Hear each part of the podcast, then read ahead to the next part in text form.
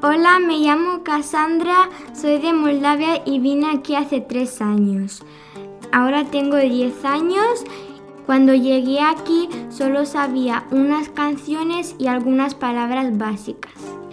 En un mes empecé ya mm, hablar mejor el idioma y ya dentro de un año o así pues ya mm, sabía perfectamente hablarlo y me sentía muy bien, estaba contenta porque he cumplido mi reto y estaba muy contenta por saber un nuevo idioma y un nuevo lenguaje.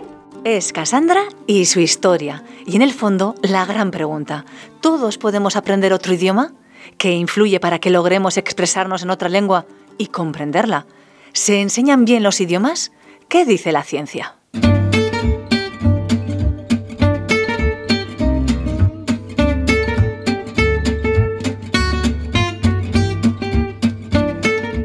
Ciencia al Punto, el podcast de divulgación científica de la Universidad Pública de Navarra. Disfruta de la ciencia.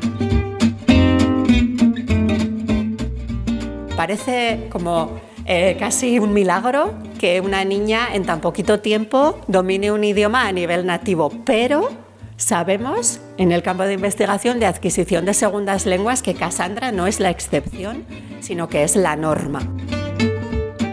Soy Amparo Lázaro Ibarrola, soy profesora en la Universidad Pública de Navarra.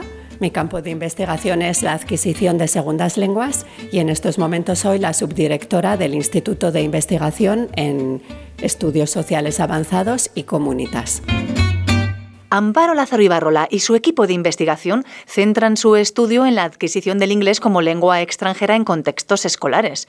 Observan qué factores influyen en el menor o mayor éxito del aprendizaje de un segundo idioma. Entre ellos, la edad, la motivación y la aptitud lingüística de cada persona, en la que juegan un papel importante aspectos como la memoria, la capacidad de pensamiento abstracto, la creatividad, cuestiones afectivas como la seguridad en uno mismo o rasgos fisiológicos del propio sistema fonador. Pero vayamos por partes. ¿Es más difícil aprender un idioma de mayor o de niño? Fátima llegó a este país desde Marruecos hace 10 años y Ana de Bielorrusia hace 14. Pues claro, claro, es más difícil que, como sabemos, los niños pueden aprender rápido, cogen de todo, pero más mayor ya tienes no sé, tienes muchas cosas en la cabeza, pues para aprender otro idioma desde nuevo es más difícil. Eh, soy Fátima y llegué a España hace 10 años, soy de Marruecos y para mí aprender el castellano fue un poco difícil, la verdad. Soy Ana, soy de Bielorrusia y estoy en uh, Pamplona hace 14 años. Eh, si viene madre con el niño y los padres eh, tienen que trabajar de madrugada hasta la noche y los niños en el cole eh, mientras están estudiando el idioma, pues claro que no puede comparar estos dos casos y ver qué nivel tiene el niño y la madre de la misma familia. En un contexto natural, por ejemplo, en un país extranjero, el niño claramente tiene una ventaja sobre el adulto. El niño va a convertirse rápidamente, además, en un nativo y va a percibir esa lengua extranjera como suya. Pero en un contexto artificial, como es el contexto que podemos denominar institucional o escolar, en un contexto escolar donde el número de horas de exposición al idioma es pequeño, por ejemplo, cuatro horas de inglés a la semana, el adulto va a aprender más rápido. La buena noticia es que de mayor también se puede aprender bien un idioma, pero ¿tenemos tope los adultos? La mayoría tenemos un techo. Cuando una persona comienza a estudiar un idioma extranjero, comienza a aprender un idioma extranjero en edad adulta, lo más probable es que se fosilice que su idioma extranjero, vamos a decir que sea el inglés, lo más probable es que ese inglés se fosilice, es decir, no llegue al nivel nativo. Y, y también lo más probable es que esa fosilización ese nivel máximo al que llega sea diferente en su gramática, en su vocabulario, en su pronunciación. La pronunciación es el aspecto que más frecuentemente queda fosilizado y no alcanza el nivel del nativo. Está ese riesgo. Podemos fosilizarnos, pero también mejorar cada día. Y de hecho, hay personas que casi es imposible diferenciarlas de las nativas. Para aprender necesitamos motivación, claro está, mucha exposición a la lengua y oportunidades para ponerla en práctica. ¿Y algo más? La mayor cosa en uh, estudios de idioma es cuando te corrigen, porque si aprendes ya um, con errores, ya te queda para un rato grande, para que, hasta que no te corrigen. El idioma extranjero, cuando lo estamos aprendiendo de adultos, es necesario corregir para evitar que los errores se conviertan en permanentes, para evitar la fosilización. Y aquí el ejemplo claro son muchas veces inmigrantes que vienen a vivir al país, no reciben clases del idioma y claramente mantienen errores que son propios de ellos el resto de su vida. Ahora bien, siempre se ha creído que hay idiomas más difíciles que otros. ¿Verdadero o falso? Falso. Eh, los niños de cualquier lengua aprenden a hablar su lengua nativa o sus lenguas nativas a la misma edad. Intrínsecamente no hay lenguas más complejas que otras. Pero, ¿hay segundas lenguas más difíciles de aprender? Verdadero. Si la lengua internacional fuera el italiano, los hispanohablantes estaríamos sin ninguna duda a la cabeza, lo seríamos los líderes en dominio de, del italiano en el mundo. Las lenguas que tipológicamente son más parecidas, una vez que se tiene un idioma, son más fáciles de adquirir. Es más fácil adquirir un idioma más parecido al tuyo que un idioma que es muy diferente. Una persona hispanohablante aprenderá más fácil italiano que chino, porque ya sabe mucho italiano cuando va al italiano y prácticamente no sabe nada de chino cuando va al chino. Casualidad, no es el italiano la lengua internacional. Sea como sea, queremos o necesitamos aprender otras lenguas. Exploremos fórmulas para encontrar la mejor manera de lograrlo. Pongámonos en la situación de que llevamos a nuestros hijos a un colegio de inmersión en otra lengua. ¿Saldrá siendo bilingüe? Sabemos que esos estudiantes en un contexto de inmersión cuando llegan al final, digamos, de las etapas de secundaria, cuando están alcanzando los 16, 17 años, son nativos prácticamente en cómo entienden el idioma, en cómo entienden tanto el idioma oral cuando lo escuchan, como en cómo entienden el idioma escrito cuando lo leen. Y luego a nivel productivo, es decir, cómo son capaces de hablar y de escribir, tienen un nivel muy bueno, un nivel casi nativo, pero hay sí que hay aspectos que nos están claramente mostrando que no es un, hablante nativo del idioma. Esto es así porque, lo primero de todo, porque las destrezas productivas son más difíciles. Incluso en el propio idioma se tiene una competencia mayor en lo que somos capaces de entender comparado con lo que somos capaces de, producir. Y en el idioma extranjero se manifiesta de una manera, digamos, más radical. Y es que no es lo mismo comprender que hablar. Por ello, Amparo Lázaro Ibarrola, nuestra experta, recomienda a los profesores que abandonen técnicas de enseñanza más pasivas y pidan a sus alumnos que escriban, que hablen, que se graben, que produzcan lengua. A día de hoy sabemos que producir idioma es una herramienta de aprendizaje no solamente me sirve para saber qué nivel tiene mi estudiante, sino que ese estudiante cuando está produciendo inglés o francés o euskera, está haciendo un nivel de procesamiento de la lengua mucho más profundo y está aprendiendo mucho más. Pero detengámonos en cómo aprendemos un idioma y destaquemos uno de los hallazgos científicos más relevantes en la adquisición de lenguas. Data de los años 70 y demuestra que todos, tengamos la lengua que tengamos, cometemos los mismos errores cuando aprendemos otros idiomas. Todos pasamos por las mismas fases. Sabemos que nuestra lengua nativa también nos va a interferir y vamos a cometer errores por culpa, digamos, de la lengua nativa, pero también sabemos que hay un conjunto de errores que todos los hablantes, sea cual sea su lengua nativa, cometen cuando aprenden un idioma. Esto es muy importante que lo sepa el profesorado de idiomas, porque los libros de texto se presentan con lecciones gramaticales en cada tema, que además siempre suelen seguir un orden que es como del presente, presente al pasado, pasado al futuro, y que no tienen nada que ver con las etapas de aprendizaje y se está asumiendo de alguna manera en el libro de texto que yo cuando enseño el presente simple, mi estudiante lo aprende y no es así. El idioma no funciona de esta manera. No enseño A y el estudiante aprende A, pero el idioma sigue su propio camino.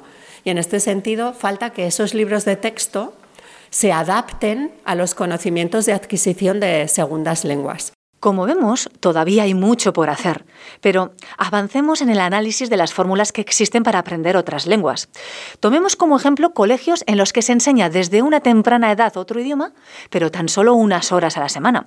¿Realmente sirve para aprender el idioma o un adulto podría alcanzarles rápidamente? En un contexto escolar donde el número de horas de exposición al idioma es pequeño, por ejemplo, cuatro horas de inglés a la semana, el adulto va a aprender más rápido un niño de 15 años que empezase a aprender inglés con 15 años, con cuatro horas a la semana durante un curso completo, y un niño o niña que empezase a aprender inglés con seis años, con cuatro horas a la semana durante un curso completo, si los comparamos al final de ese curso, el, el, niño adulto, el adolescente, creo que he dicho de 15 años, va a saber mucho más que el niño pequeño, porque las herramientas que adquieres a partir de la adolescencia, con esa capacidad de pensamiento abstracto que te permite hacer muchas cosas, te permite también aprender el idioma más rápido.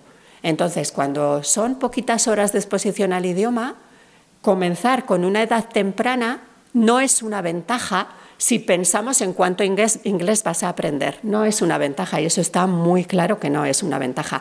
Pero sí parece que es una ventaja a nivel de motivación sí que parece que los estudiantes que comienzan antes a aprender un idioma tienen más interiorizado, que por supuesto que el idioma es importante, que por supuesto que ellos son capaces de aprenderlo, de utilizarlo y de hablarlo.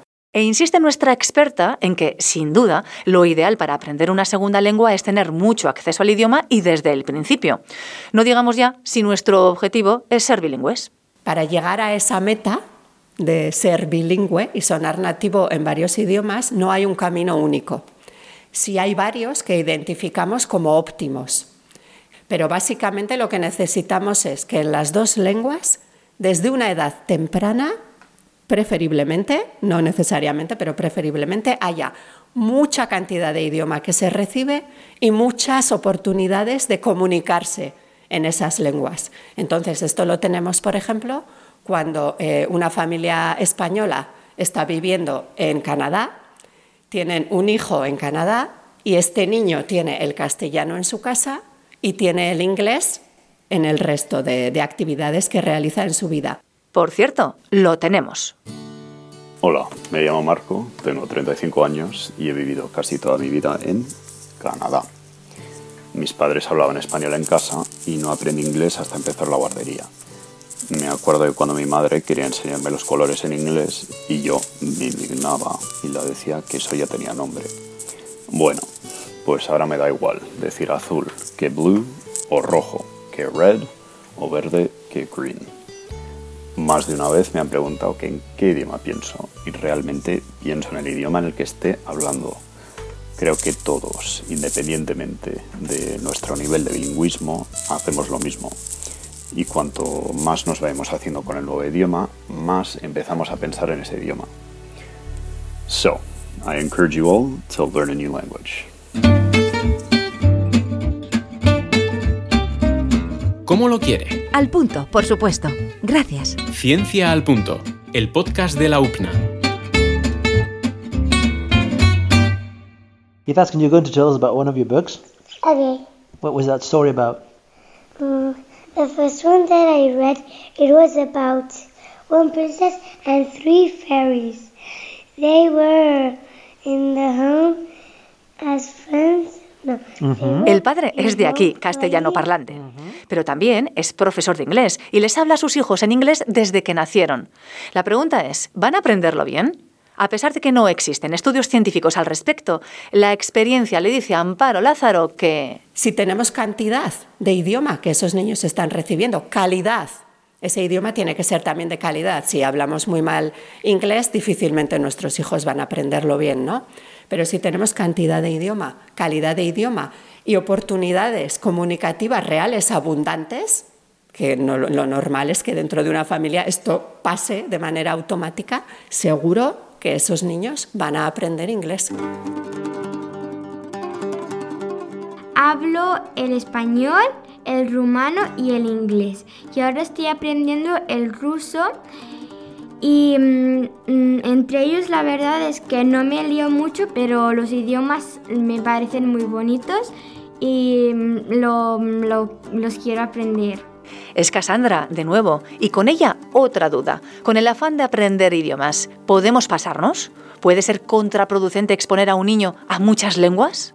En principio, la exposición a los idiomas no perjudica, no perjudica.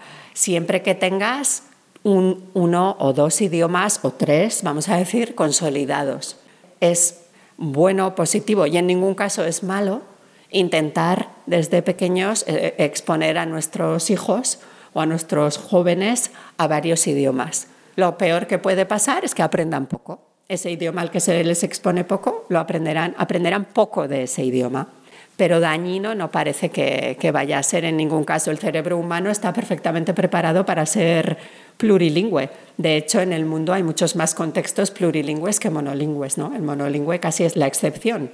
Hoy en día, quien no sepa por lo menos dos lenguas hoy en día, también casi casi podríamos decir que va a ser analfabeto. ¿no? El monolingüe yo creo que está en peligro de extinción, el monolingüe puro. Quiero decir, casi todos los ciudadanos europeos y en muchos contextos saben más de un idioma, algo, algo de otro idioma además del suyo. Por tanto, aprendamos idiomas y de paso quitemos complejos. ¿O también eres de los que piensas que en este país somos malos con los idiomas? Según Amparo Lázaro Ibarrola, todo lo contrario. No hablamos mal inglés, hablamos inglés con acento español, como el francés habla con acento francés, el polaco con acento polaco, el alemán con acento alemán. Yo creo que esta manera de tener el idioma desde el principio y de manera más auténtica irá ayudando a que no digamos ya que somos malos aprendiendo idiomas. Llevamos muy pocos años estudiando inglés en España y hemos avanzado muchísimo. Se han dado pasos, yo diría, de gigante como para estar precisamente orgullosos. Así que fuera vergüenzas, dejémonos envolver por otros idiomas, estudiemos, chapurreemos, lancémonos. Ya sabemos que no somos nativos nadie, que todos tenemos nuestros errores, nuestro techo que hemos tocado, ¿no? nuestra fosilización de aspectos, entre ellos la pronunciación, pero eso, eso vale por sí mismo. ¿Estás comunicando el mensaje bien? Adelante. Allá vamos. Adelante. Agur, bye, au revoir, adiós. Has escuchado Ciencia al Punto, el podcast de divulgación científica de la Universidad Pública de Navarra. Disfruta de la ciencia. Eh, para mí el idioma ya era como, como mi idioma de, de siempre. Ya podía hablar con los demás y me sentía más libre, más abierta